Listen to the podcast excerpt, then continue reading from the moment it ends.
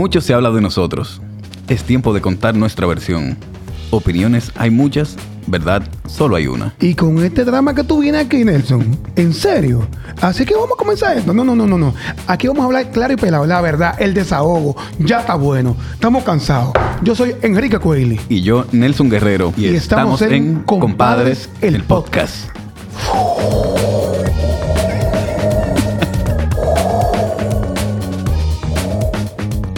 Aquí estamos una vez más compartiendo con ustedes lo que es el podcast, compadres el podcast, compartiendo todo lo que a ustedes les gusta, las informaciones, la conversación, la buena onda, la buena vibra. Y sobre todo manteniéndonos con personas que son que dan mucho a través de esas cámaras. Y yo te invito a que te suscribas en estos momentos al canal de Compadres del Podcast, le dejas la campanita para que te lleguen semanalmente cada episodio, ¿verdad, Nelson? Y Patreon también, Y Patreon, señores. sí. Apoyen, apoyen en Patreon. Hay mucha gente suscribiéndose ya y tenemos... Vamos a tener contenido específicamente para la gente de Patreon. Vamos a tratar de hacer live aquí si, si nos lo permiten. Entonces, apóyennos por esa vía también. Si decimos Juan Carlos de Jesús Rodríguez, es un nombre muy bonito, un nombre, tiene nombres famosos que lo tienen, pero pasaría como un ciudadano buena gente, de buen corazón, dominicano, ¿verdad? Y ya. Pues si decimos doctor proactivo, la gente sabe quién es. Hermano mío, bienvenido. Bienvenido, Podcast. Gracias. No, no, para mí un placer estar aquí y, y sí, sí, sí, sí, tú sabes que la gente todavía eh, eh, dicen, ¿tú te llamas Juan Carlos? Oye, o sea, la gente cree que te llama porque tú te llamas eh, doctor proactivo. Doctor Proactivo, o Doc. O Doc. Sí, que eso fue Doc. María Angélica que me puso a poco. Ah, sí. Pero Doc, ¿Cómo nace eso de, de doctor proactivo? ¿Por qué? Mira, eh, ahí hay una combinación de vivencias y fracasos. Eh, yo vengo de, de una clase social muy baja, eh, de padres ibaeños pobres. No parece, ¿no? Tú pareces como más No rico que yo. Lo que pasa es que en el Cibao hay gente de buena, de descendientes de españoles, franceses y vaina de esta, pero no por el cuarto. Eh, yo me crié en Maricilador, estudié en el Don Bosco. Eh, mis padres echaron hacia adelante para que nosotros tener lo que hacían los padres de nuestras generaciones, para que nosotros tuviéramos lo que ellos no tuvieron. Sí. Y, y en ese cosa de la vida, eh, yo hago una. eh, ellos son muy católicos, eh, ambos, y yo era de ese niño que tú sentabas en una esquina. Y todo el mundo decía, wow, qué niño más bueno. Porque no hablaba, era tranquilo, introspectivo. Y eso es lo que me decían que era bueno. Eso me lo aplaudían. Y a- me alineé a que iba a ser sacerdote. Por la misma influencia que tenía. Y ya entrando a los últimos años de bachiller, eh, hago mis primeros acercamientos a las áreas vocacionales. Y tú sabes que vienen unos conversatorios y demás. Y ahí me doy cuenta que eso no era lo mío. Esto no es para mí, ¿no? Entonces entro a hacer medicina. A la Ah, UAS. bueno, algo cercano a lo que Sí, es el sí, sí. sacerdocio, se puede decir. Sí, más o menos. Sí, ahora, ahora él conectó algo que te voy a decir ahora, lo del doctor proactivo. Eh, pero en esa, cuando entro a la UAS, que la UAS es una universidad de la vida, aparte de la profesión, Sí. sobre todo en los tiempos que yo entré todavía en el 97. Ay, sabroso, sí. Juego. Había huelga, eh, tiro, eh, cafetería adentro. Eran los Sí. tiempos todavía buenos de la UAS. Entonces, para mí fue un despertar. Entonces, yo empecé a, curiosi- a curiosear. Oh, aquí hay metálico. Oh, metálico, socialista, filosófico, leí de todas las religiones y alguien, eh, una persona que, que en un momento ejerció una influencia sobre mí, eh, me empezó a pasar libros de biografías y de crecimiento personal. No los crecimiento personal de Pablo Coelho, no, no, no. Sino crecimiento personal Que no de verdad. mal, pero- Ay. sí, son más poéticos, Sí. pero de verdad. Jim Rohn y ese tipo de gente que eran en aquellos tiempos fueron los papás de, del crecimiento personal y ahí nació un fuego por querer vivir distinto. Imagínate vivir todo el tiempo cuadrado. Sí. Siéntate ahí y no hable, sacerdote, la vida, bien o mal, a comenzar a vivir. No, pero yo quiero salir de la zona de confort, arriesgarme. Entonces ahí comienzo a arriesgarme, pero con todos los aspectos de mi vida, en todos. Relaciones, sexualidad, crecimiento, negocio, religión. Yo comencé a abrirme y esos, esa capacidad de tú decir, no es así, sino que puede ser así, me llevó a vivir muy distinto a la mayoría a corta edad. Ya yo a los 20 y pico de años me sentaba en la mañana a ver mis metas y hacer journaling y demás. Entonces, en el transcurso de los años, eh, como toda persona que viene de- desde abajo y tu papá te enseñan a que hay que tirar para adelante, Sí. yo trabajé de todo. Yo trabajé eh, cogiendo teléfono en Orange, siendo médico. Acabado de graduar. En el 555, el primer edificio que estaba No, allá. yo sé Atrás de reserva, ajá. Sí. Allá. Después trabajé en la Ah, visita médica. Habían buenas compañeras. Sí, en esa época. Si tú sabes de eso, porque tú eras como medio influencer en esa época. Eh, eh, entonces era un ambiente, yo ya yo médico, eh, entré a la visita médica, una buena experiencia, el área farmacéutica, una área, experiencia muy buena de venta y gerencial. Y entonces decido hacer pediatría, que era lo que me llamaba la atención desde siempre la medicina. Luego entro por un amigo, entro en un negocio del área de la salud. Ese negocio, eh, aunque yo tenía experiencia de los negocios familiares, porque mi papá y mamá echaron para adelante eh, sacando su propio negocio de importación, y ahí todos crecimos. Yo entregaba pedido en camión, desaduanizaba, viajaba afuera, montaba contenedores. Yo estudiando medicina me lo pasé en el negocio. trabajando, entregando camiones. Bueno, están tirando piedras, déjame trabajar. Eh, no, hay, que salir a las 2 de la mañana, entregué un pedido en San Francisco. una camionetica cerrada, yo manejando con mi hermano, pa, entregábamos, entregábamos dos, regresaba para clase en la tarde. Entonces, entonces, eh, pero esto no, perdón. El primero tuyo no ha llegado. Hijo. El hijo. Sí, yo me casé, y esa es otra historia, con eh, la que fue de un grupo de amigas de la universidad. Tú sabes que hay grupitos de mujeres que tienen un varón en el medio. Sí. ah, yo era, yo era oh, Entonces, había cinco amigas y estaba yo en el medio. Eh, y una de esas amigas tuvo una relación larga durante todo el tiempo de universidad. Yo tuve haciendo de todo porque estaba, estaba arriesgando como nunca. Estaba experimentando. de todo. Entonces ella termina esa relación y el grupo comienza a, a enchinchar. Hmm. Ey, pero ustedes deberían, ustedes siempre han sido afines. Eh, se dio algo en una actividad, hubo un besito, pap, y oh. se dio.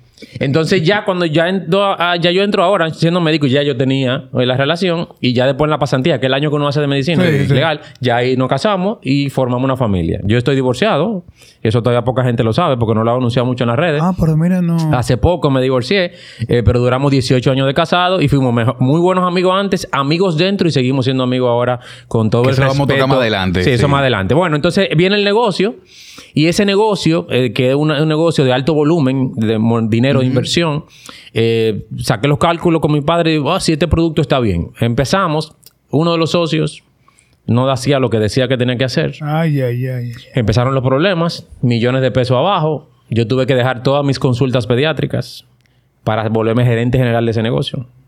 Sin yo haber sido gerente nunca de un negocio. Yo tenía la experiencia de, mi padre, la experiencia farmacéutica. de cero mata cero. Y que justamente ese año estaba haciendo un máster de gerencia en la Católica. Mierda. Entonces, la vida me tiró ese fuetazo. ¡Pam! El otro socio, que era mi mejor amigo, que fue el que me metió, vivía en España y tenía que durar un tiempo para regresar. Y tuvimos que meternos los dos. Yo estoy hablando de durar dos años sin recibir un salario de nada. Ay, mamá. Yo gasté todo. Y entonces estudiaron también en la familia. Mi papá y mi mamá tuvieron que darme dinero para leche y para muchísimas cosas. Es decir, yo toqué fondo siendo médico, especialista, con máster y de todo llega un trabajo. eso es lo que más te funde. No, no, no, no. no. Y, sobre, todo como hombre.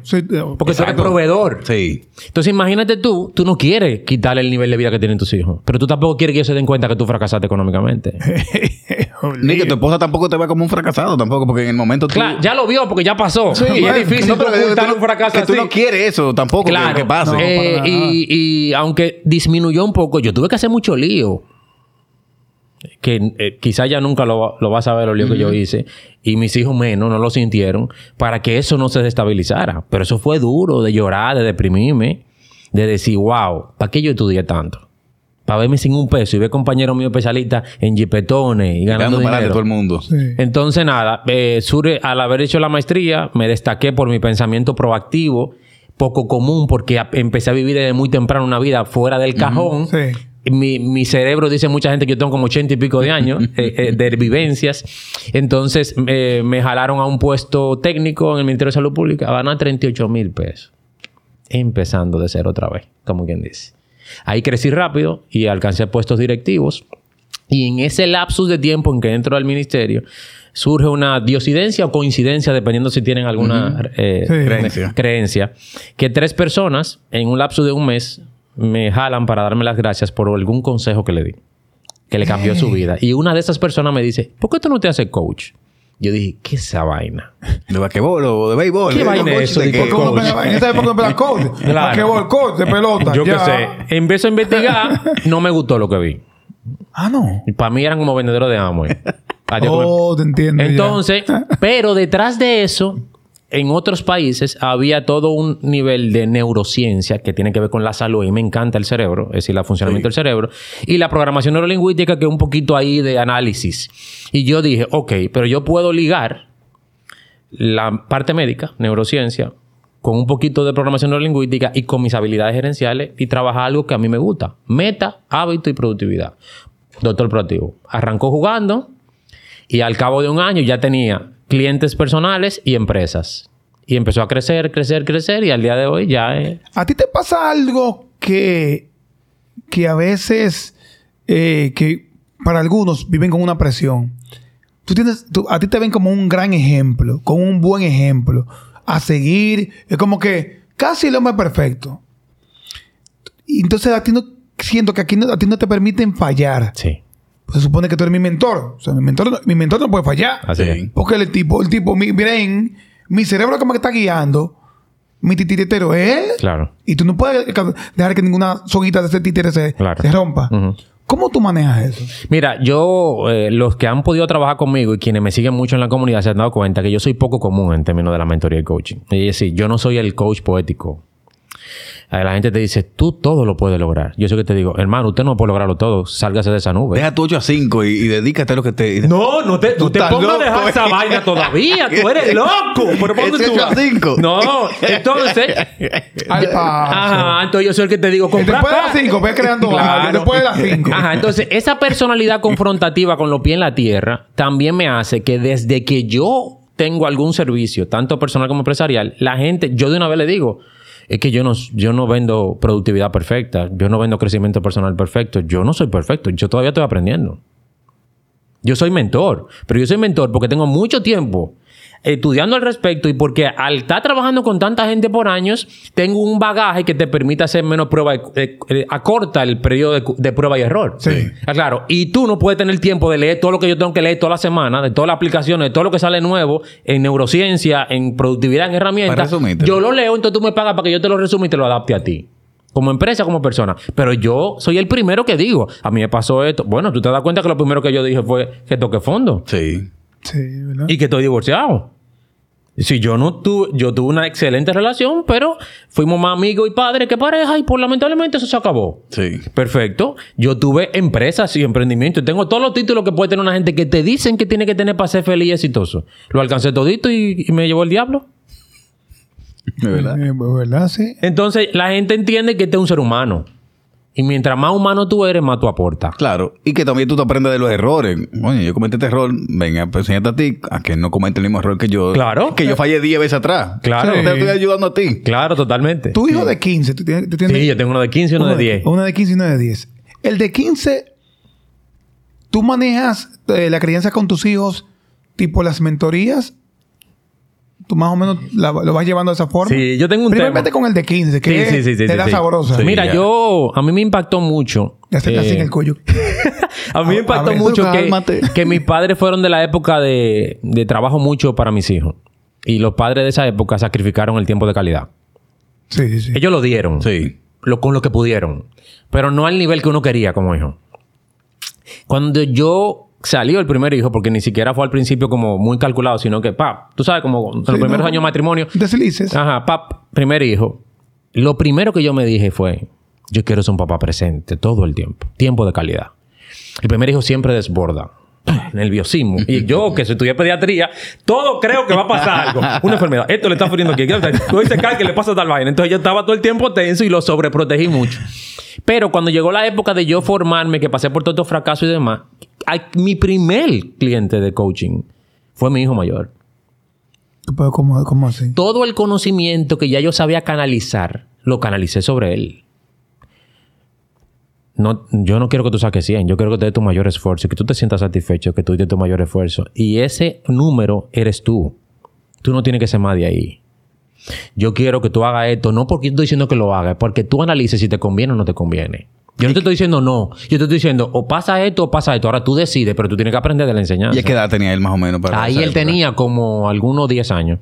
Y que mucha gente no, antes que tú continúes, que mucha gente nos dio funda cuando vino Joel López, que él estaba hablando de eso mismo tema, que, Sí, sí, lo vi. Lo que vi. no es que tú saques 100, sino Sí. pasa. Que pues Claro. todavía estamos Y que, viendo- que conformismo, no es conformismo, que al final tú no vas a aplicar eso para tu vida cotidiana. No, no, no. Eso es todo un sistema que está Sí, creado y que sí. en algún momento se derrumbará, porque en otros países ha demostrado que vale la pena derrumbarlo, en el que eh, tú tienes que sacar una nota para decir que tú tienes un cierto nivel. Cuando está demostrado ahora que hay niños que tienen un nivel de atención muy distinto, un nivel de concentración distinto, pero no lo inclusive son más inteligentes que el otro. Exacto. Y una de las, de las mentes más brillantes del mundo fueron los que se iban a quemar los cursos.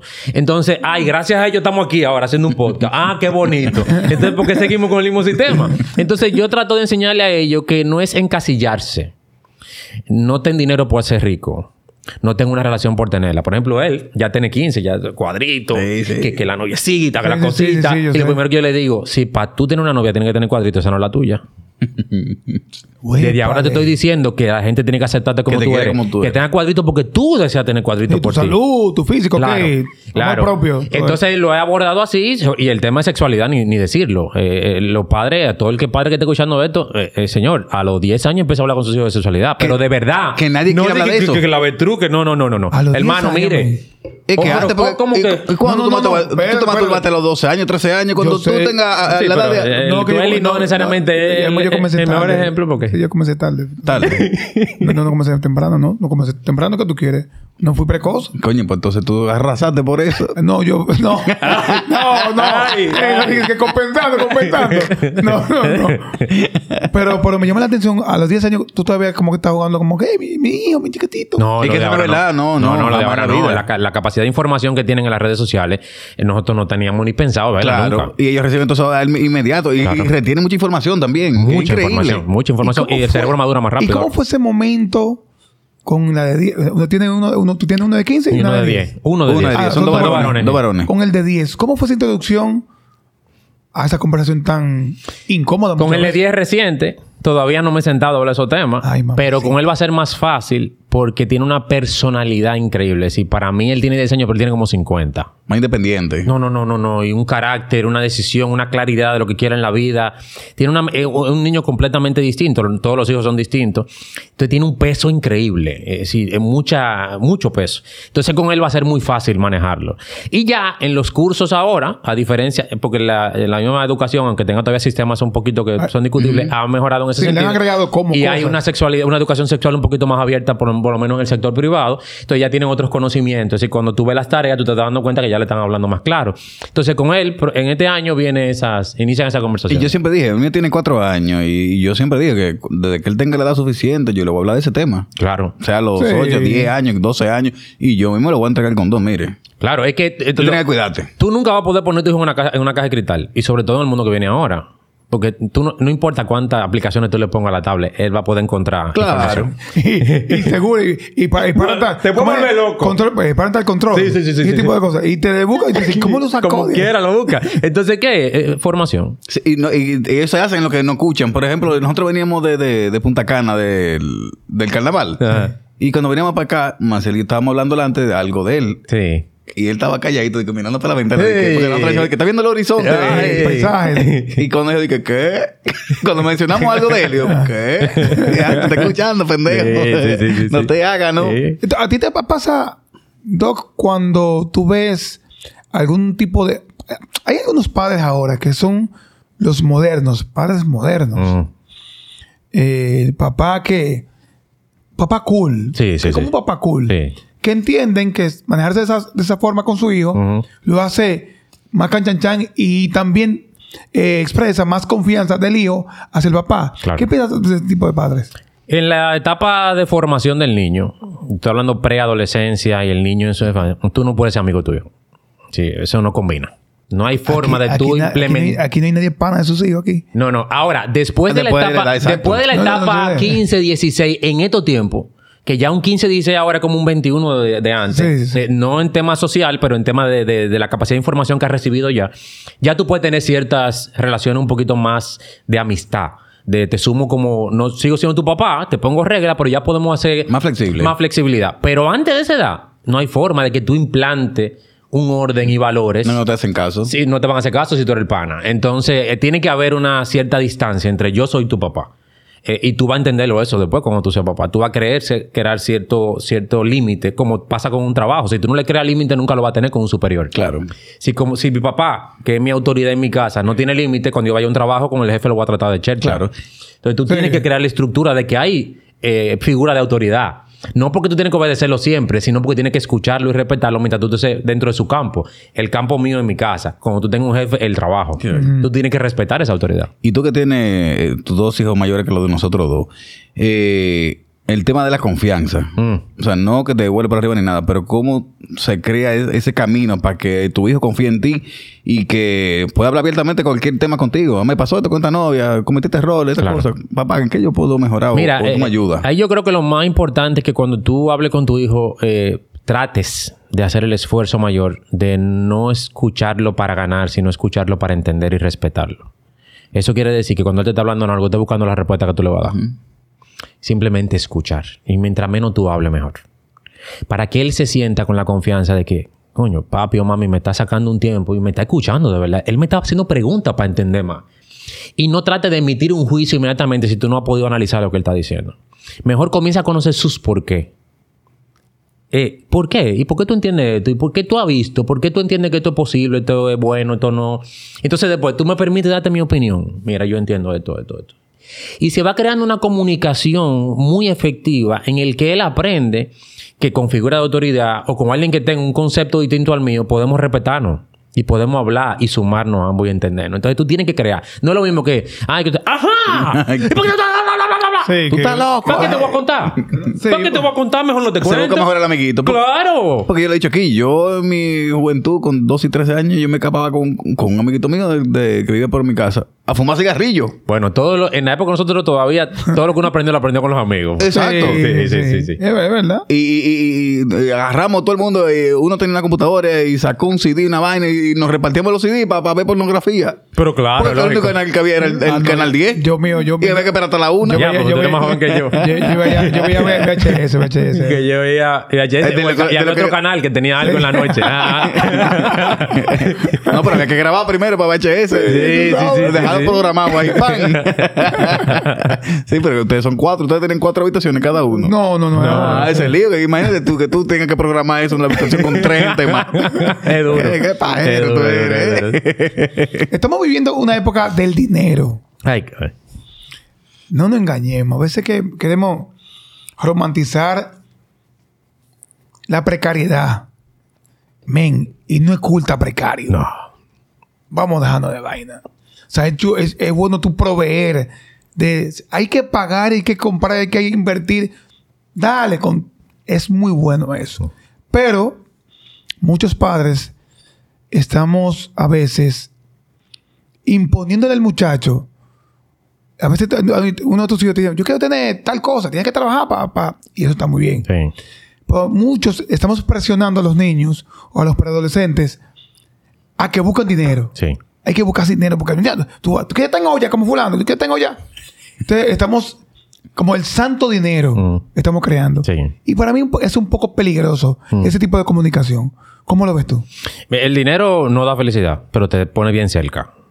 Es un buen medio para un fin. Sobre todo... eh, Para los buticos y la Es que esa fue la estructura Bueno, pero- que los, los Homo sapiens decidimos para Pa- intercambiar cosas. Sí. Lo decidimos una moneda. Ah, pues ya, eso es. No hay otra forma. Eh, Cuando nos reinventemos como seres vivos, quizá habrá otra cosa. Pero por ahora una moneda. Mira, aquí hay un tema y es que nosotros tenemos miedos arraigados de nuestros padres. Nuestros padres no arriesgaban tanto. No. Trabajaban por lo seguro. Trabaja. Fórmate. Buen profesional. Una buena pareja para que tengas tus hijos y te pensiones. Y por eso todito nosotros estudiábamos. 40 No era porque años queríamos, era porque teníamos una presión. Si yo no estudio, me va a llevar quien me trajo. Nadie te decía nada porque en ese tiempo no habla, que emprendimiento, esa palabra ni existía. No, Bien, ok. Entonces, nosotros tenemos un chin de eso. Por otro lado, nosotros tenemos el tema de que nosotros fuimos los que normalmente nos arriesgamos primero. Empezamos a emprender, intentamos, salimos de la zona de confort. Ponían, ponían un dealer en la calle, dos carritos. Así, algo hicimos. algo, algo hicimos. Siempre tuve un padre que un di- No, pues un dealer ahí en la calle, frente a la casa del viejo mío. Claro, algo O- hicimos. O un chimichurri o algo así. Entonces, nos- nuestra generación de nosotros vio más fracasado que la generación de nuestro padre. Sí, por intentarlo. Porque intentaron más. Tú viste en los tiempos de mi papá, quizá, en los tiempos de nuestro papá, quizá había gente más de gente desempleada. pero no tenían ciertos estándares muy altos, vivían de la agricultura o en la casa, no había muchas cosas. Y, pero tú veías mucha gente trabajando. En la época nosotros, nosotros vimos mucha gente hice de, de CULO. sí, full. Full. Que se Que- que amigo tuyo que tú viste que wow. Fulano, ¿y qué pasó? Y No. entonces eso te deja una marca ahí. Tú te asustas. Entonces, ¿qué Dame pasa? que lamentable mejor. Entonces ahora hay una, ahora hay una doble vertiente. Eh, hijo, estudia, eh, trabaja. eh, por ejemplo, yo al de 15. eh, lo digo todavía. Y vete donde- y vete pon- donde le foque. Ponte a ver cosas, vainas digitales, de, de, Ah, de- software. software y vainas así, porque eso es lo que está dejando. Y Y, yo después digo, ¿y por qué yo le estoy diciendo eso? lo estoy induciendo, diciéndole qué es lo que deja más. Trabajándole la mente. Trabajando en la mente, pero es por el miedo que tiene uno de que él no le vaya bien. Eso mismo. Entonces uno está viendo el mundo moderno y le dice, estudia esto, haz esto, Sí. como a mí me forzaron, médico, abogado, tal vaina. Eso es lo que se estudiaba. Y el TCC no sirve ni para votar. eso es lo colegio. no, no, no, eso ya. Tú ya vas a ser no- ya eso no sirve, tú ya vas a no- ser- ya eso no ¿Lo de sirve. continuaron ya? No, lo siguen usando. Eh, Entonces, ¿qué pasa? Pero aún así, nuestros hijos tienen una influencia que nosotros no tuvimos. Y es difícil que ellos no hablen de dinero desde los 9, 10 años ahora. ¿Por qué? ¿Qué ven los hijos de nosotros? Estoy hablando de 8 y 9 años. Youtuber. Sí. Niños youtuber. Que su papá y su mamá dejaron de trabajar porque eh, son youtuber con el niño. Yo veo una familia rusa. Son rusos ellos. Heidi, Katy, no sé cómo se llama. Que verdad que el papá dejó de trabajar. Claro. Y tú que se graban y viven de eso. Hay un niño en Latinoamérica que el papá y la mamá lo único que hacen es grabar el niño. Yo, yo he visto Llame. esa vaina pendeja. El hijo mío loco con, con muñequitos y los niños jugando y esa vaina cogiendo views. Pero vamos a hacer esta vaina. Oh, Pero por hace unos Dios. años, Vamos a darle views. hace unos años se hizo, se hacía millonario unos youtubers que lo que hacían era coger un juguete, comprarlo, destaparlo. Así mismito. Y tú decías, y tú veías al hijo tuyo mirándolo y tú decías, pero ¿qué, qué- Y le encanta. Y digo, pero me- y millones, Vamos a hacer esto. Claro. Entonces, ¿qué pasa? Mi hijo de 15 ya me dice, 15, yo quiero tener libertad financiera a los 35. El diablo. Y yo lo miro y digo, ¿Qué podcast mío fue que tú escuchaste? Entonces, ¿qué yo le, qué yo le digo? Yo, yo no lo freno, yo le digo, ¿es posible? Pero, desde ahora tú tienes que hacer esto, esto, esto. Todo resultado extraordinario amerita sacrificio. sí, claro. Entonces tú, eh, La amiguito, chelcha. la chelcha, yo te doy una mesada, ah, tú quieres gastarla toda. Comienza a ahorrar. Para que pueda invertir. Bueno. Y eso comienza a caminar. Comienza a invertir. ¿Tú sabes cuántos cu- cursos hay gratuitos? Comienza a aprender porque la mejor inversión que tú haces eres tú. ¿Tú quieres tener libertad financiera? Invierte en ti. Entonces yo comienzo a decirle cosas, pero oye la mentalidad. Yo vine a hablar de libertad financiera hace unos días. y este muchacho me dice que a los 35. Quiere quitarse. Más o menos que, que Quitarse. Y quitar, quitarse. quitar. Trabajar chilling. Pero que tú. Ojalá entonces, por eso los muchachos de ahora, los muchachos de ahora no necesitan casa. No, muchachos. Ni casarse. carro, ni carro. No, ¿para qué? Si yo puedo vivir Uber. viajando por el mundo entero y vivir en Airbnb.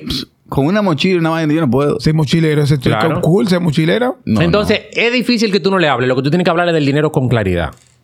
Es decir, dejarle claro que la felicidad no está ahí, pero que si desea alcanzarlo para alcanzar una vida que él, que él quiere, o una familia que quiere lo demás, tiene que hacer cosas que, no, que quizás yo no hice como papá. Tú, tú tienes que tener ahorro desde allá, ponerlo a invertir de tanto que nosotros nada más ahorrábamos por ahorrar. Sí. Y por verlo acumulado. Ahora el dinero no debería estar en la cuenta de ahorro. No, es pero eso lo aprendí hace poco. De valores, No, no no, puede. Entonces, todo ese tipo de cosas hay que, hay que dejársela clara a ellos para que no vayan detrás del dinero por dinero. Porque si tu meta son montos de dinero, tú vas a ser infeliz la vida entera. Y se va a ir también así, también de fácil. no, no, que tú... ¿Cuánto? Es que no hay, no hay límite. Sí. Si tú metes el dinero, tú no tienes límite. Tú quieres un millón. Mañana quieres 10. Después quieres 100. Después 200. El que va atrás de dinero nunca para. Siempre está... nunca disfruta el presente. ¿Y qué tú crees que a qué se debe que antes los padres uno tenían su casa, tenían carro, pagaban colegio a cuatro muchachos y, y ahora no hay nadie puede? Yo tengo mi teoría de que en parte tú tienes seis pares de zapatos, Ah. tú tienes cinco jeans, Tú lo dijiste. tú tienes 12 camisas, Ah. la pareja tuya tiene cuatro carteras que nunca usa, usa la misma siempre. Hay que ir fin de semana. 12 jeans, los fines de semana, la cosa así. Hay que ir a los conciertos. Entonces, coño, tú no vas a tener cuarto nunca. Y la otra es también que te dicen de que tú no vas a tener muchacho. Sí, ¿por qué?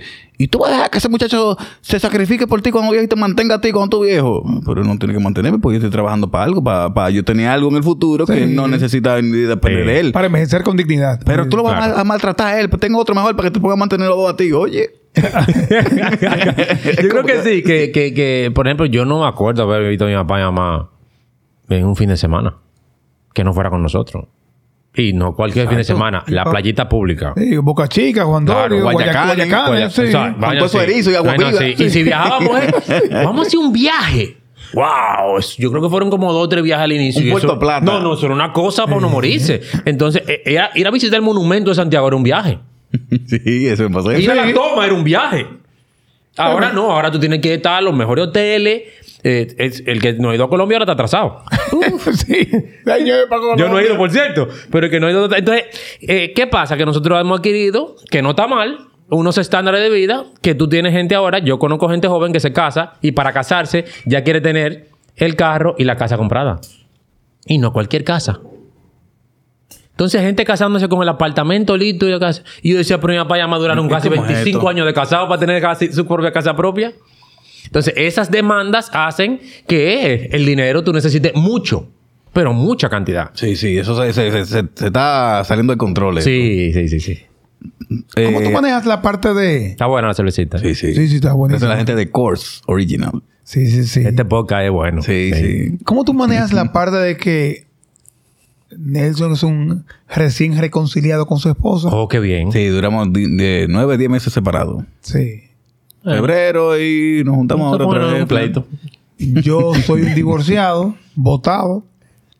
Y tú estás en el proceso. Sí, sí, eh, yo monto la pura, que yo hablo claramente. No mareo. No votaron a los dos, pues. Bueno, sí, está, es. está- está bien, es verdad. También. Diferentes razones, Diferentes obviamente. razones, sí. Y en tu caso, veo que tu divorcio, que para muchos cae en la lista de fracasos, Sí, te veo muy normal. sí, Y te veo muy, se puede decir, se puede, te veo muy bien. sí. ¿Cómo tú has manejado? De verdad, eh, es un fracaso. ¿Cómo tú lo Es manejas? que no necesariamente. Lo primero que no es un fracaso. El fin de un matrimonio, el fin de una relación, no, eh, aunque nos vendieron que llega viejo, ese es feliz. Ujú. Entonces, si yo pongo como fin estar juntos, yo voy a estar juntos aunque me dé golpe. Yo voy a estar juntos aunque sea infeliz. Yo voy a estar juntos aunque tenga 25 mujeres por otro lado. Aunque tenga otra familia por otro lado. Porque tengo que sacrificar por estar juntos. Se supone que una relación es para que dos personas que son individuos, porque ser pareja no deja de ser individuo, esas dos personas se sumen en un trayecto y hagan un proyecto de vida. Si ese proyecto de vida se diversifica tanto a que no estamos alineados, o ya tú y yo no nos hacemos felices en muchos aspectos que son innegociables para uno de los dos o para los dos, porque ese es el tema, lo innegociable. ¿Qué es innegociable para ti dentro de una relación? Hay mujeres que si tú les dejas la toalla en el piso son innegociables. Hay otra que es tu, tu organización y tu limpieza. Hay otra que no te gusta que tú salgas. ¿Cuál es el innegociable de tu relación y el tuyo? Entonces, mi, en el término social es un fracaso divorciarte. Ahora, en el término de tomar una decisión para que tú y yo, que todavía sentimos por el otro y que queremos que el otro sea feliz, no- nos separamos para que tú y yo podamos ser más felices. Claro. Ahora, ¿dónde está el truco? Yo fui a un buen terapeuta. Y ese buen terapeuta nos enseñó que, porque la preocupación más grande cuando uno se va a divorciar son los Los hijos. hijos de una Sí, vez. es básicamente Claro. Y yo me, me separé por un año. Antes de divorciarme. Y volví. Y, y una de las cosas que más te trabaja son los hijos. Y eh, eh, me, me- me encanta el abordaje que tuvo el terapeuta porque él nos decía, ¿y qué papá y mamá no se divorcian? Sí, porque han tratado toda la vida. Ah, entonces cuando nosotros abordamos a nuestros hijos, que lo decidimos, lo decidimos por mutuo acuerdo, aunque siempre uno de los dos está más seguro de divorciarse que el otro. Normalmente la mujer, cuesta, la, una mujer cuesta un poquito más, pero es- hay que entenderlo. La mujer ya tiene hijos, seguridad de sus hijos, volver a entrar alguien a la casa. eh, hay muchas cosas ahí que uno como hombre nunca la va a entender.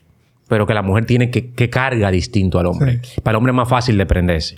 Aún tú eres un padre responsable, porque yo trato de ser, o digo humildemente que trato de ser un padre responsable. Y lo más presente posible. Y presente posible y estar ahí para ellos, aún así es más fácil para uno aprenderse. Entonces, ¿qué pasa? Que al haber una Este- amistad este y un este respeto. ah, si estaba- Rulay es loco, pues va a terminar loco. No, no, no. Rulay es mi, es mi, ti- es mi piso tirado. Ah, entonces, ¿qué pasa? Como había un respeto entre ella y yo siempre, y la amistad siempre estuvo, fue más fácil sobrellevarlo. Eso no quiere decir que eso no sea difícil. Claro, porque van a haber diferencia en algún momento. Claro, y hay momentos en que se calienta un poquito la conversación, pero de una vez uno, sí, tranquila. Pero, por ejemplo, ella y yo seguimos conversando de una manera que tú notas que el otro está interesado en que tú estés bien. Ey, ¿cómo tú estás? Ah, mira, ¿qué te pasó aquí? Ay, ¿cómo te está yendo? Mira, ¿cómo tú sigues con esto? Ah, mira, voy a hacer esto y esto y aquello. Concho, me está pasando esto y esto. No es porque tú puedas ser amigo inmediatamente tú terminas una relación, porque hay que, hay que cerrar ciclos y hay que pasar por un duelo. A veces tú lo pasas dentro de la relación. No, y además a ti, a ti se te nota que tú eres bellaco, tú ves de bien. Mira, ¿qué vamos a- yo he vivido, he vivido, he vivido. Eh, entonces, ¿qué pasó? Que, que a los niños les dio mucha tranquilidad porque decíamos, mira, papá y mamá te aman y siempre van a estar juntos. Ahora Juan Carlos y Elizabeth decidieron no ser pareja y ser amigos. paz. ¿Qué? Eso no provo- eso como quiera provoca cambios en ellos. Sí, claro. ¿Qué tú tienes que tratar?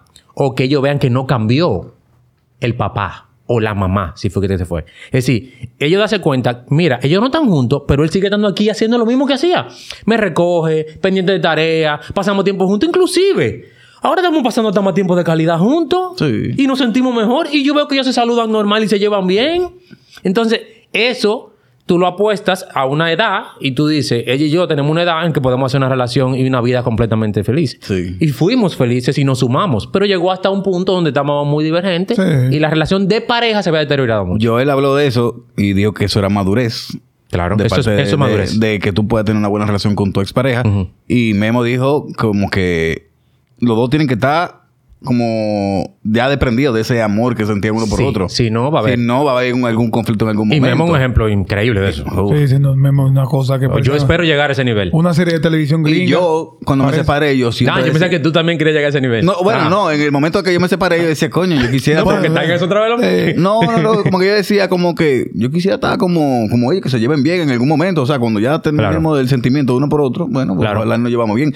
Y durante, yo lo he dicho muchas veces aquí, durante ese proceso nosotros nos llevamos bien, excelente. Es que bueno. Sin problema ni nada, ni que ni problemas de visita, ni que yo lo deje de ver, nunca Claro, lo dejé claro. de ver. Yo buscaba todos los días al hijo mío del colegio. Excelente. Entonces, como que hay padres que sí se desprenden Claro. en esa... en esa- Yo creo que lo más duro es por qué tú te divorcias. Yo creo que ahí está la diferencia. Si tú te divorcias porque tenía que salir de él, pero lo amas profundamente, es duro. Si tú te divorcias porque pasó algo traumático, es duro. Pero tú te divorcias porque lo, tú te das cuenta y cosas. que hay cosas que fueron muriendo y que mira, con toda la paz del mundo, vamos a dejar esto así porque así podemos los dos crecer y ser más felices. Como que el ambiente es muy distinto. Pero no hay una falta también de aguante. Mm, no, buena pregunta. Cónchale, porque por esta paja que me está molestando, vamos a divorciarnos. Ah, no, no. No puede ser que tú en la punta de tu Dámela lengua- tú. Lo primero... lo ¿Eh? ¿En qué etapa me está por estar? Ah, Wow. ah, señores, la Ah, cerveza, ok. la cerveza está buena, sí. la cerveza. Eh, está pasando que por, la- lo más, por nimiedades, la gente, se, la gente se está divorciando. Sí. Duran dos, tres meses, un año máximo juntos. Y tú dices, espérate, espérate, ¿por qué divorciaron? Por tal cosa. Y Yo, señores, eso era Ah, manejable. peor. Sí, Eh, o sea, eso está pa- Yo siento eso sí, también. pero eso son por otras razones. Te voy a explicar. En mi caso, yo duré 18 años casado. No, bueno, sí, eso me... Claro, es decir, y tuvimos muchas bajas y altas. Así que hubo muchos intentos y trabajamos y fuimos a terapia. Y todo el que tenga problemas, vaya a terapia. Esa es mi mejor recomendación. Vaya a un profesional de la salud y escuche una mirada objetiva externa. Ahora, ¿por qué se están divorciando más ahora? Dos cosas. Una es neurociencia y otra es psicológica. No te voy a meter mucha psicológica porque yo no soy psicólogo, pero Y exce- porque el jalando aire. el exceso de amor propio que se vende y el exceso de individualidad. Una cosa es que tú te priorices y otra cosa es que tú tengas un exceso de individualidad. Pero hay terapeutas que venden esa parte. O sea, Ah. psicólogos que venden Bueno, individualidad. no voy a hablar que psicólogo, pero hay mucha gente que vende esa parte. Para- yo- no un lío. conozco casos Ah. de que hablaban de que eh, independízate, que tú eres mujer, empodérate. Porque una cosa es el empoderamiento, otra cosa es llegar al extremo de la individualidad. Como que tú, el mundo gira alrededor tuyo. hermano, el sol va a salir Bájale. mañana aunque usted, le- usted esté o no esté. Entonces, y vivimos un colectivo. Entonces, ese exceso hace que yo sienta, si ya yo me sentí un chismal hoy, ah, porque tú no me sumas, vete. Otra cosa es que nuestro cerebro, y esto es neurociencia, el exceso de placer y cosas obtenidas rápido ha hecho que nuestra dopamina se libere mucho más rápido que antes. Por ejemplo, TikTok. No hay forma que tú entres a TikTok y que voy a durar un minuto. Si diste dos veces, te enganchaste. ¿Por qué? Porque te libera dopamina. ¿Por qué dopamina? Porque tú no sabes lo que va a salir. Y esa antelación de ¿qué será? Te libera dopamina y eso es un círculo vicioso en el que tú estás. ¿Tú quieres comer? Ya tú no tienes que cocinar. Mándame tal vaina. Pa, comida. ¡Pum! De una vez. Ah, yo quiero tal cosa. Pa. Eh, eh, en el mundo, pa. Tú- todo el tiempo tú estás recibiendo, recibiendo, recibiendo rápido. Entonces, ¿qué pasa? Ya estamos acostumbrando a nuestro cerebro a que no hay que hacer nada con esfuerzo. Ya nadie quiere tener un cuerpo fit en dos años. En de 30 una días. vez. Ya nadie quiere ser millonario o tener dinero en 30 años. No, en un año, en 6 meses, en 30 días. Hay gente que vende libertad financiera en 30 días. Millonario en 30 días. Entonces, ¿qué pasa? ¿Quién se va a sacrificar por un matrimonio? ¿Un, matrimonio es un sacrificio? Un matrimonio no es amor. Amor es un sentimiento de desprendimiento tan grande en el que tú quieres el bienestar de otro aunque tú no lo tengas. Yo amo a mi papá y a mi mamá, yo amo a mis hijos. Y por mis hijos, yo doy hasta mi vida.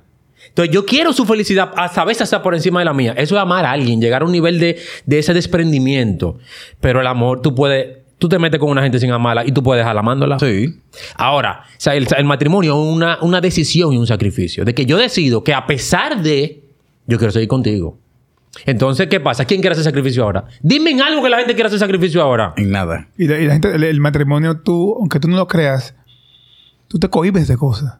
Pero, tú tienes que, pero, te obliga- cohibes pero es que un balance. y cedes espacio. Claro, tú, tú exiges y cedes. Exige y cedes. Y el tema de la pornografía también. O sea, yo he ¿Qué visto artículos, pasó? cosas como que Esta cerveza está dando duro. que la hombre. gente ¿Qué pasa ahí? que consume mucha pornografía Ah, bueno. vive en un mundo, en una burbuja de que no es la realidad y que tú crees que tú le vas a aplicar la misma vaina a la pareja tuya.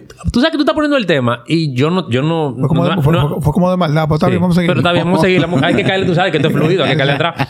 Dije que fue programado. Eh, eh, ¿Qué pasa? Yo creo que la accesibilidad que tienen las redes sociales a tú ver posibles parejas. Antes, nosotros lo que conocíamos la muchita del barrio. Básico. Y si estaba en un colegio mito, la del colegio. O la amiga del primo, que vivía al lado del primo y cruzaba. Tú no tenías posibilidad de ver mujeres de que por montones. No. Entonces tú seleccionabas del grupito, ¿verdad? Pero ¿qué pasa ahora? Tú todo el tiempo estás viendo mujeres, mujeres, mujeres, mujeres. Es Entonces tú una dices. invasión, sí. Y yo me voy a sacrificar por él. Yo puedo conseguir. No, yo voy a Lo que conseguir más es más. mujeres. O sea, lo que más es hombre. Mira cuánta gente, mira lo fácil.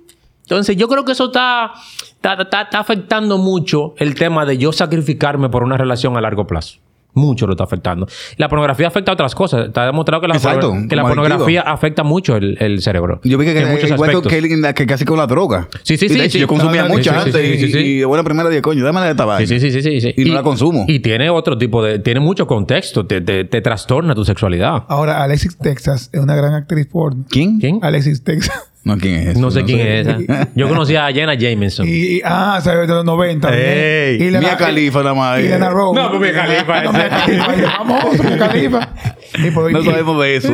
Y Mia Calcova. eh, bien. No, yo estaba metiendo de otro tema que no sé. Juan Carlos, tus hijos, tú que te estabas en proceso de divorcio, o también tuviste tu alta y tu baja y en tu momento te separaste, ese sentimiento que tú tuviste cuando te alejaste de. de Eso fue lo maduro. Todavía lo sigue siendo. Todavía lo sigue siendo porque yo era el papá que iba en la noche para acotarlo. Eh, y me encantaba llegar a la casa. Entonces, yo llego a la hora a la cuando estoy solo. Y lo llamo, pero no lo puedo ver diario. vacío, son- sí. No hay forma de verlo diario. Welcome to my club. Entonces, ¿qué pasa? Eso todavía da duro. Es decir, yo tengo que tener mudado ya casi un año eh, y todavía me da duro. Y todavía yo estoy con ellos y yo no quisiera llevarlo a la casa. Sí. Y que, que ah, ven, sí, para que duerman conmigo. Y yo no quiero devolverlo. Eh, entonces, yo creo que la parte más dura del que es muy, el que es verdadero padre y madre, es esa. Pero yo luego tú comienzas a valorar tiempo de calidad, no por cantidad, sino por calidad, y trata de, de- de tener más experiencias con tus hijos. Porque quizás yo lo veía mucho antes, pero llegaba de trabajar y como ya estaban ahí y yo estaba seguro de que estaban ahí, Sí. eh, ah, sí, sí, yo me ponía con el celular o yo me ponía con play o vamos a ver algo y estábamos todos distraídos, pero ahora, si yo voy a tener una hora con ellos, es una hora con ellos. eh, Entonces yo 100%. entiendo que quizás ahora ellos tienen una experiencia distinta y una calidad distinta mía y estamos forjando relaciones muy diferentes. Y que tú supieras que una de las cosas, aparte de volver con, con la pareja y todo, o sea, que la dinámica de, de, de- de tener la relación otra Sí. vez.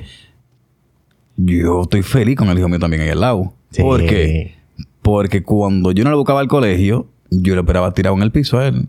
Y cuando la mamá abría la puerta de la casa, él sabía que yo estaba ahí esperando Claro, tirado en el piso. Y él corría donde mí. Claro. Y viceversa. Eso no si tiene yo era el que llegaba a la casa y él era el que estaba adentro, cuando él escuchaba, yo le tocaba el timbre, ya él sabía que yo era yo. Claro. Y él salía corriendo. Eso no tiene precio. Esa dinámica otra vez ha vuelto. Claro, claro. Ya sea, que- yo viéndole feliz que está él. Exacto. Claro, o sea, claro, estamos claro. todos felices. La verdad que sí. Que, o sea, que, que puede arreglarse. Bueno, que lo intento ¿Tú, otra vez. tú tú entiendes que, que en el caso de Nelson, como un ejemplo de, de reconciliación, hasta eh, tú apuestas a las reconciliaciones, tú, tú entiendes que, que hay que jugársela y el second chance. Hay que poner empeño Mira, los dos. si, si tú pones sobre papel, porque esto tiene ese objetivo, hay una parte emocional y una objetiva. Si tú todavía amas a la persona y después tú pones sobre papel y dicen, esto es lo que estoy recibiendo y eso que tú estás recibiendo es suficiente, te llena y después tú pones los innegociables que tú quieres en una relación y lo cumple la mayoría, yo entiendo que vale la pena cualquier sacrificio. Sí, pues al final tú hablas la cosa y nosotros tocamos Ahora, el si, tema. si tú lo pones sobre una hoja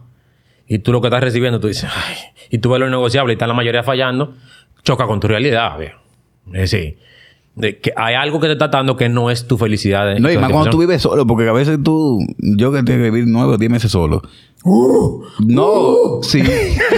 si a mí me decían para salir los amigos o algo. no, que, tú tienes que yo solo.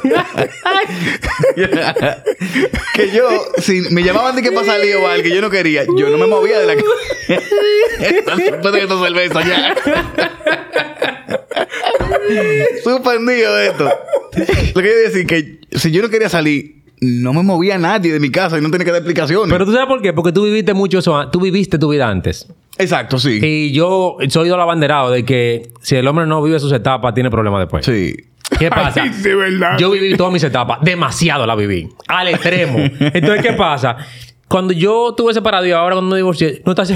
No, con, con- con esa hambre. Para nada. Yo estoy más fajado con los cuartos. Sí, me he enfocado en Porque tú trabajo. sabes que uno tiene que seguir manteniendo ahora y ahora, coño, ahí uno va forzado. Tú sabes que es una parte que yo estaba comentando en estos días que, na- que, que nadie ha analizado. Es doble casi todo. Yo no me estoy tirando a víctima, ¿eh? Para que no me caigan Claro, atrás. viví, claro, pero nadie analiza los sacrificios que tiene que hacer el padre responsable. Yo no estoy hablando del padre Es que una responsable. locura. El padre responsable que no quiere disminuir el estilo de vida de esa casa que dejó porque tiene que irse.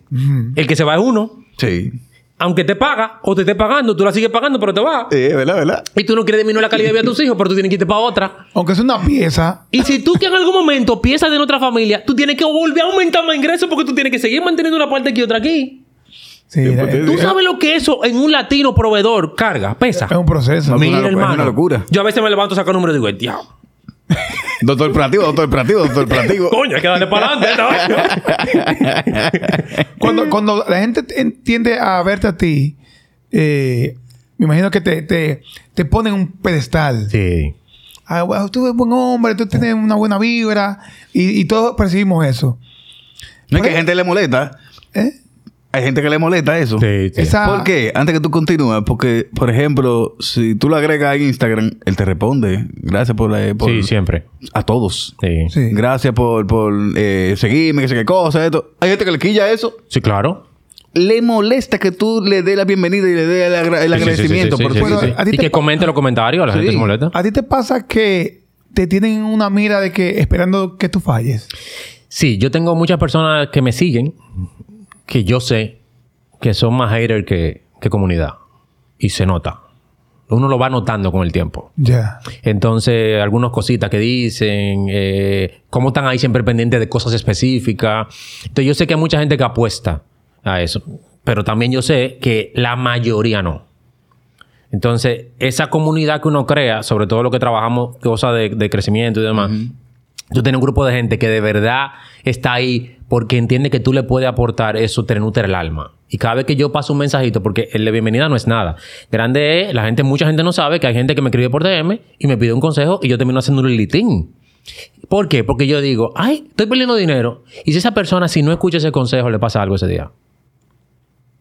Yo no soy un terapeuta, yo no soy psiquiatra, yo no soy el mundo, pero yo le doy mi consejo, yo digo mi opinión. Y tú no sabes la cantidad de gente que yo mando a terapia, que muchos psicólogos están en contra de mentores y demás. Ahí como un En mi caso, no tanto, como soy médico, tengo una ética y trabajo con psicólogo y psiquiatra que me refieren personas para ya ponerlo a mover después Igual que están estabilizados y viceversa yo le mando. Pero tú no te imaginas a la gente que le digo, vaya a terapia, ve, mira el teléfono de fulana, ve donde es fulana. Pero señores, la oportunidad que uno tiene, yo no estoy hablando de mentores, cualquier ser humano. Si usted, si usted escucha algo de alguien y usted puede darle una opinión, désela. Señores, miren, 24 horas pueden pasar muchas cosas. Muchas cosas. Y la salud mental en este momento está fea. Fea. Eh, Y qué bueno que tú tocas ese tema. Es tan grave, a veces siempre lo, tocamos aquí, la salud mental. ¿Entiendes que es tan grave como se ve o solamente lo que uno ve en las noticias es la mitad de lo que está Es pasando? peor de lo que se ve. Para mí, hay dos epidemias en este momento. La falta de actividad física, el no moverse y la obesidad, y la salud mental. Y las dos matan. Rápido. Mucho más que otras cosas. En- hay unos estudios recientes, y después le voy a decir que inviten a ese, a ese padre y doctor, que están demostrando que ahora hay más gente muri- muriéndose por no moverse que por cigarrillo. Fuma cigarrillo. ¿Qué? Por no moverse. ¿Sabes cuánto es la medición? 10 minutos. Al día. Hay gente que se pasa 6 horas sentado, 7, 8, sin moverse de la silla. Y salud mental. Todos cambiamos en pandemia. Todos los seres humanos no somos lo mismo después de pandemia. ¿Con qué? Con algo. La cantidad de personas que le afectó mentalmente y no recibieron una atención adecuada, yo no te puedo decir cuántas Y de ahí para acá fue que se disparó la tasa de divorcio. Divorcio no es nada, suicidio, Sí. eh, esquizofrenia, eh, problema de eh, asesinato. Ataques de pánico, ataques de- No, y la agresividad. Señores, antes yo iba por la calle y me chocaba alguien. Mira, esto que otro, mira, tú también. Una pistola una vez. no, ya no, antes peleábamos, pero todo el mundo peleaba en su Sí, zona. sí, Señores, ahora tú le rozas a alguien y tú le dices, mire, escúchame, po, po, po, po, po, tres tiros. ¿Eso es normal? No es normal. No. No. Tú antes le dices a la gente, tú sí estás gordo. y tú mira con tu chicho, tú estás gordo. Y se tira el puente. Sí. Señores, Sí. la salud mental está en crisis. Y más en los países como nosotros. Que todavía hay debilidades en el sistema de salud en ese sentido. Y con mucha sinceridad, eh, usted no se imagina cuántas personas cercanas a usted tienen problemas de salud mental en este momento. Así que tú el que pueda dar una manito ahí, que la dé. ¿Y a ti te afectó en algún momento eh, cuando te separaste o cuando perdiste tu trabajo, cuando quizás tuviste afectado económicamente? Claro. ¿Tú te afectaste eh, con estrés, con ansiedad, con ataque de pánico o algo? Sí, yo creo que cuando el, cuando el golpe aquel, eh, sobre todo cuando me vi muchas veces sin dinero, hubo una depresión leve. Creo que en ese momento hubo. No fue muy severa. Estrés. Yo vivo... Yo nací con estrés. Eso fue una vaina que yo heredé de mis No es- no familias. es doctor proactivo, es doctor estrés. Estresada, sí. Yo heredé de mis padres, de mi madre sobre todo, un, un ser humano increíble, pero que era muy sobreprotectora. Eh, entonces yo heredé mucho de, esa, de ese tipo de ansiedad. Eh, pero yo he, lo que yo sí he caído es varias veces en burnout. Pero hasta intencional. Es decir, ok. En el- no te estoy hablando ahora, porque el doctor proactivo de ahora ya es un doctor proactivo más balanceado, empático y demás. Pero estoy hablando de mis inicios de doctor proactivo, mientras todavía estaba el trabajo fijo y doctor proactivo y todavía en la casa. Cuando uno emprende a veces, sobre todo el que pasó por un fracaso económico tan grande de deber millones de pesos, cuando tú emprendes, tú, yo duré años con miedo. Todavía hasta hace unos días yo tengo miedo de tomar riesgos económicos. No, te entiendo ya por la... Porque hay un trauma aquí que yo me he ido trabajando poco a poco, pero no ha sido fácil. Tú vete sin dinero. Como yo me dinero. Entonces, ¿qué pasa? Que muchas veces yo dije, tengo este trabajo, tengo estos clientes, tengo este acompañamiento, esta mentoría, tengo esto con esta empresa, me están ofreciendo esto. Mierda, me voy a explotar. Pero desde que haga eso, pale abono y, y salvo ese crédito. Y yo lo hacía. Pero mi hermano, estar en burnout, yo no se lo deseo a nadie. Yo no estoy hablando de trabajar mucho, estoy hablando de que tu cerebro se agota Que de se- una manera que tú, tú, tú tú estás depresivo, como si estuvieras depresivo. Drenado, tú no, tú no creas, tú no nada. Y ahora, ya lógico, yo trabajo para nunca estar en burnout, una productividad más empática, más real y sostenible, pero en muchos momentos cae en él. Tú, tú hablabas de, de- Hace un momentico de la parte física. Mm, Y muchas veces, y lo comentamos con Memo también, que Memo tiene un historial Claro. que siempre ha hecho ejercicio, Sí, sí, sí, sí, es sí, sí. saludable. El tipo está bueno. humildemente. Humildemente, humildemente, sí. Está bien, verdad. sí. ¿Entiendes que los que juzgan a quienes van al gimnasio de superficiales, vanidosos, eh, presumidos, son personas que de verdad entienden que... me incluyo porque voy a mi al gimnasio. Sí, toda la vida. Aquí estamos todos para mi gimnasio. ¿Entienden que somos así o es que tenemos amor propio? Mira, eh, yo entiendo que puede haber un grupo menor de personas que por el tema de las redes sociales van al gimnasio por otras cosas. No vanidad y cositas. Sí. Ajá. Y quieren un físico por llenar vacíos, que es lo peor que tú puedes hacer. Ahora, al final de cuentas, está mejorando tu salud. Eh, pero está llenando vacíos, sí. Va, te- va a- va a tener otro tipo de problemas. Ahora, en estos momentos, yo entiendo que luego de pandemia, todo el mundo está buscando bienestar. Bienestar. O energía, o mejoría en la salud mental, que la da el ejercicio, o mejoría física. Hay mucha gente preocupada por obesidad, hipertensión, diabetes, síndrome metabólico. Ya todo el mundo le de resistencia a la insulina. Es decir, hay un, hay un afán por yo estar en bienestar. Entonces yo creo que hay un gran grupo de personas que hace actividad física para sentirse bien en salud física, emocional y eh, mental. ¿Cómo tú sabes que, que tus hijos te ven como que tú estás haciendo buen trabajo? No lo sé. Uno, uno apuesta a que está dejando el mejor ejemplo, pero uno nunca sabe, nunca va a saber lo que pasa por su cabeza. Claro, ellos te dan feedback. Exacto. Claro, te dan feedback, el modo en que te tratan, cómo te abrazan, cómo hablan contigo, la confianza que te tienen. Eh, es decir, hay un, no un respeto de miedo, sino un respeto de, de me siento bien, entiendo que... y- y si Me te siento como protegido con él. Claro, y si te hacen cierta pregunta, dices, oh, me la está haciendo a mí. Pero al final de cuentas hay algo que tú, hay un gran porcentaje que tú nunca vas Sí. a ver. Tú estás haciendo lo mejor posible con lo que tú eres y tienes. Tú nunca vas a poder dar más de lo que eres y tienes hasta ese justo momento. Yo no puedo dar lo que yo no sé, ni lo que no he vivido, ni lo que no conozco. Entonces yo tengo que sentirme satisfecho si estoy dando. Si yo mismo sé que estoy dando poco, bueno. Sí. Pero si yo siento que estoy haciendo un esfuerzo, ya, esa es la satisfacción. Yo no puedo apostar a que, ¿qué estará pasando? Al final de cuentas, Sí, y que no todo el mundo tiene la misma, quizá, eh, la oportunidad que yo tengo de que vivía más o menos cerca, o quizá tú también viviendo cerca de Sí. tus hijos. Enrique está complicado. vive lejos. La, esposa, la ex esposa vive en- en Bávaro. sí. Wow. Yo lo veo Y él tiene, que- semanales. exacto, él tiene que coger de aquí para Bávaro semanal. O sea que Wow. el sacrificio que hace Enrique, para, es porque grande. una gente me escribió el otro día y que coño, Enrique es tan buen papá. Y yo, bueno, con solo decirte que la ex esposa, el hijastro se lo da a él para que él vaya también a veces al parque. Sí, sí, Eh, sí, yo Entonces, con mis hijos. si tu ex pareja te está confiando en tu Sí, hijo, ya eso dice mucho. El tipo una estrella. Claro que sí. Él siempre ha sido demasiado Sí. buena gente. A veces se pasaba. Sí. Bueno, a veces le "Cállate, papá, te la manito". Eh, Dios en tu vida todavía tiene un espacio. Mira, yo no... Va a sonar duro. Yo no... Yo me desprendí de las religiones. Pero yo creo en Dios. Son dos cosas muy distintas. Sí, yo entiendo que hay algo superior que nunca vamos a entender. Es lógico. Hasta la ciencia lo ha demostrado. Que hay un límite. Después de ahí algo. tú- hay algo superior que no entendemos. Sí. Yo creo que ahí tú le puedes llamar energía positiva. Le puedes llamar Yahvé, Alá, Dios, Buda. divino. Ponle como tú quieras. Pero hay algo superior. Creo en eso.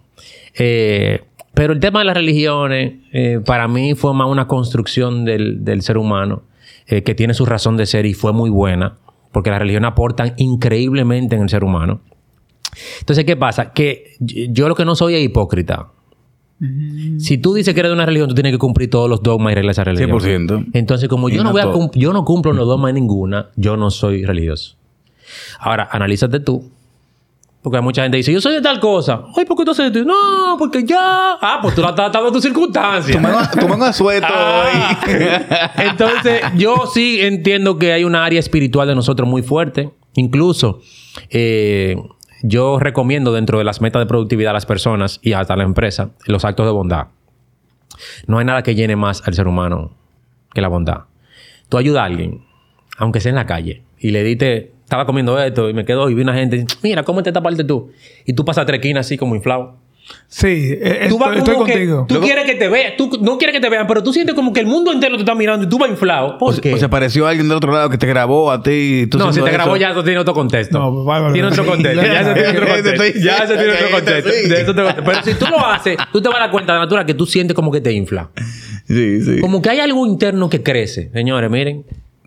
Entonces, la espiritualidad hay que trabajarla. Así como uno trabaja el físico, la emoción, la mente, hay que trabajar su espiritualidad. Sobre todo en estos tiempos. Un gusto estar contigo, de verdad, proactivo. De verdad, es una. Eres una persona que independientemente de las mentorías que das eh, diariamente a las empresas y a los individuos, se nota que te criaron bien. Sí. Se nota que tuviste, tú bien tienes o tienes- tuviste unos padres que te, te criaron con amor, con entrega, con su calidad de tiempo que ellos entendían que te estaban dando. Así es. Y eso vale mucho y, y valoramos mucho tu tiempo aquí en Compadres. No, para mí es un honor un estar. eh, el, el podcast que más relajado y mejor me he sentido. y el podcast que más personal yo he hablado. Es decir, este va a ser el podcast que va a crear mucha tendencia en mis comunidades porque te están diciendo cosas que yo normalmente no había dicho nunca. Eh, y muy cómodo con ustedes, me siento muy alineado con ustedes, lo he visto el podcast bastante, me siento muy identificado con su forma de ser, venimos quizás de muchas cosas parecidas Sí. Sí, sí, y entiendo que, que esto aporta mucho eh, a los seres humanos y eh, los hombres, señores, los hombres necesitan... Brindemos por eso, eh, cervecita. Eh. Como una course, Eh. Gente, queden con Dios. Pasen buena noche. O buenos días, buenas tardes, buenas noches, como que.